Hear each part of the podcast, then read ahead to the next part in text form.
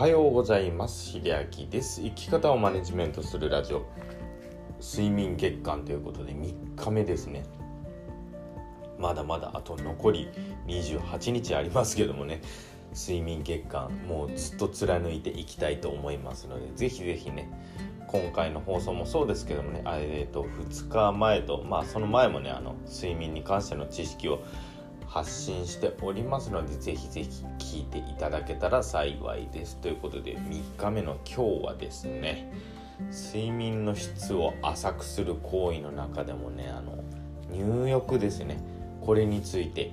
ちょっと正しい入浴方法っていうのをご紹介していきたいと思うんですけどもえっ、ー、とね皆さん寝る何時間前にお風呂入られますか？少し考えていただきたいんですけども。ねあのまあ一番のベストは寝る1時間半前だとね言われているんですね。でまあ温度もぬるまぬるま湯ですね。よく言われているのがまあ高くても42度。まあここまでいくとちょっと暑いんで42度のお湯だとまあ10分程度。浸かるのは10分程度ぐらいの方がいいそうです。でぬるいぬるま湯だと38度から大体40度ですね。40度でももしかしたら暑いという方おられるかもしれません。でまた38度と40度にちょっとあの入浴時間っていうのが変わってきますのでこれはね是非ね調べていただくとあの出てくると思います。確か40度ぐらいで15分ぐらいだったかなと思います。でここでご紹介したらあのぬるま湯に長く入るっていうのね。おすすめしたいと思うんですけどもまあ体の中ですね。なかなかねその熱が通りにくいというかね熱いお湯だと熱が通りにくいようになってます。あの簡単にまあ考えてみればわかるとは思うんですけども強火で一気に肉を熱した時まあ火を入れた時って中の方って大体火が通らないですよね。表面温度だけ上がっちゃって中の方に火が通ってないこと。よくねあのあると思うんですけどもこれもねあの人間の体で同じことが起きていて42度ぐらいのまあ例えば42度以上のね熱いお湯に入っていても結局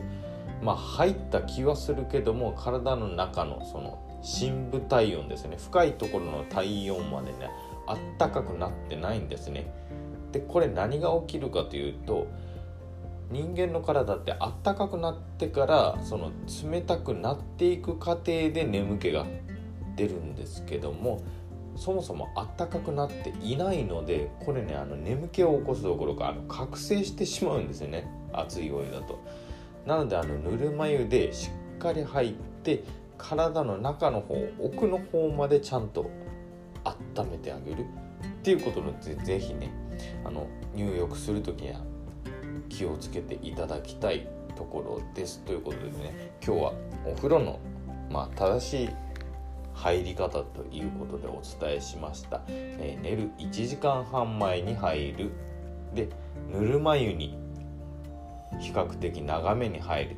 これはねこの2つをね是非気をつけていただければねあの入浴後にあの自然な眠気が来ると思いますので是非是非ね試していただければ幸いです。で日々あのこうやって知識を発信していくんですけどもまあ今月は睡眠ということで。で日々発信していく中でもねまあ一つでもいいんで是非ねあの生活の中に取り入れて試していただきたいんですね。っていうのはあの試していかないと結局その自分の生活ってのは生活サイクルというかパターンもね変わってこないし改善もねなかなか見られないっていうねちょっと悪循環にもなってしまうので是非ね